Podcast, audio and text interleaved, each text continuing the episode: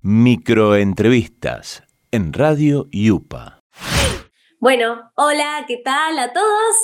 Soy Yamila Erlein, roquense de acá de, de la ciudad de Fisque, Río Negro, bailarina de tango, hace casi que perdí la cuenta, tengo 35 desde mis 15.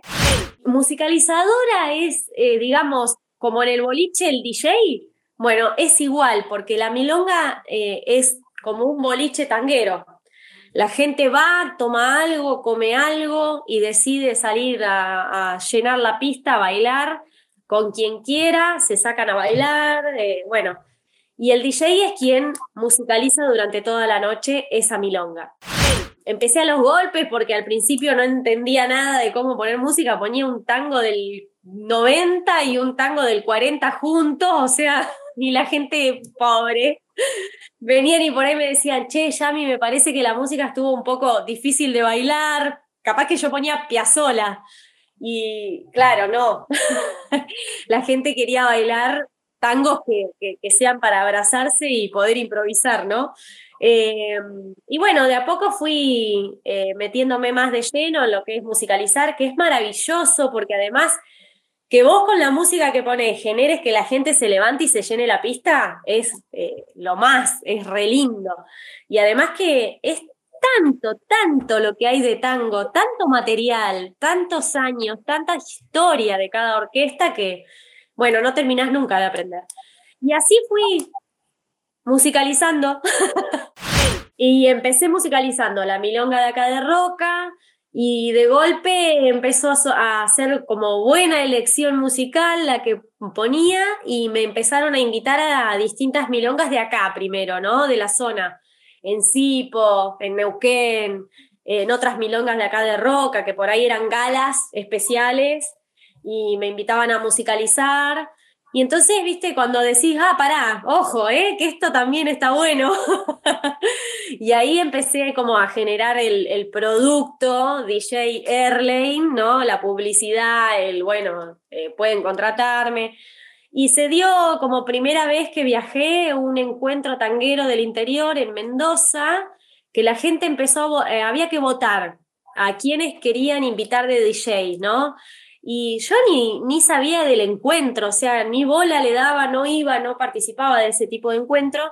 Y me llega una notificación de que había sido la más votada para musicalizar la gala de ahí.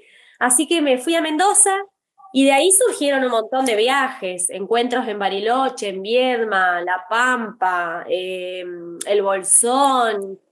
Eh, bueno, en los encuentros en Buenos Aires también musicalicé milongas. Eh, muchos festivales importantes acá en la zona.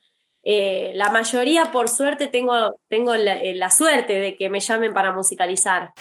Fui a Nueva, York, eh, como principal objetivo era una gira de un mes con mi compañero. teníamos que dar clases, bailar en espectáculos y también musicalicé en dos milongas allá y una de las milongas es Astoria Tango Club, que es en Nueva York Centro, icónica, es como un sueño estar ahí. Y bueno, tuve la suerte de estar ahí musicalizando también. Eh, para musicalizar en tango es muy diferente, digamos, al boliche porque todo tiene una, tema, una como línea histórica, ¿no? Eh, primero y principal que la milonga se divide en tandas, eh, o sea, la música se divide en tandas en tandas de cuatro tangos o tres, depende de la elección del DJ. Eh, esos tres o cuatro tangos tienen que tener, eh, tienen que ser de una misma línea, una misma sensación. Por lo general es la misma orquesta, el mismo cantor y misma época.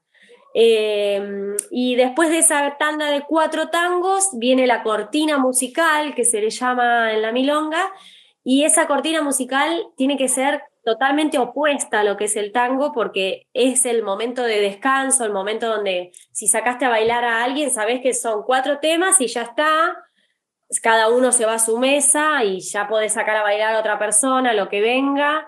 Eh, a mí, por lo general, la cortina me gusta que sea como muy para arriba, tipo yo tiro cumbias villeras, tiro, eh, o lentos que te morís, eh, o rock and roll a pleno, dividido, los redondos. Eh, este, bueno, eso depende de la elección de cada DJ, ¿no? Como quiera manejar la milonga. Eh, ¿Y qué tiene que tener un DJ para musicalizar una milonga? Qué buena, qué buena pregunta. Sobre todo tiene que tener intuición. Para mí, la intuición eh, no puede fallar, o sea, tenés que confiar en la intuición de cómo vas a ir llevando la línea de la milonga. Creo que intuición sobre todo, y después estudiar. Tenés que saber. Inevitablemente tenés que saber lo que estás poniendo. Microentrevistas en Radio Yupa.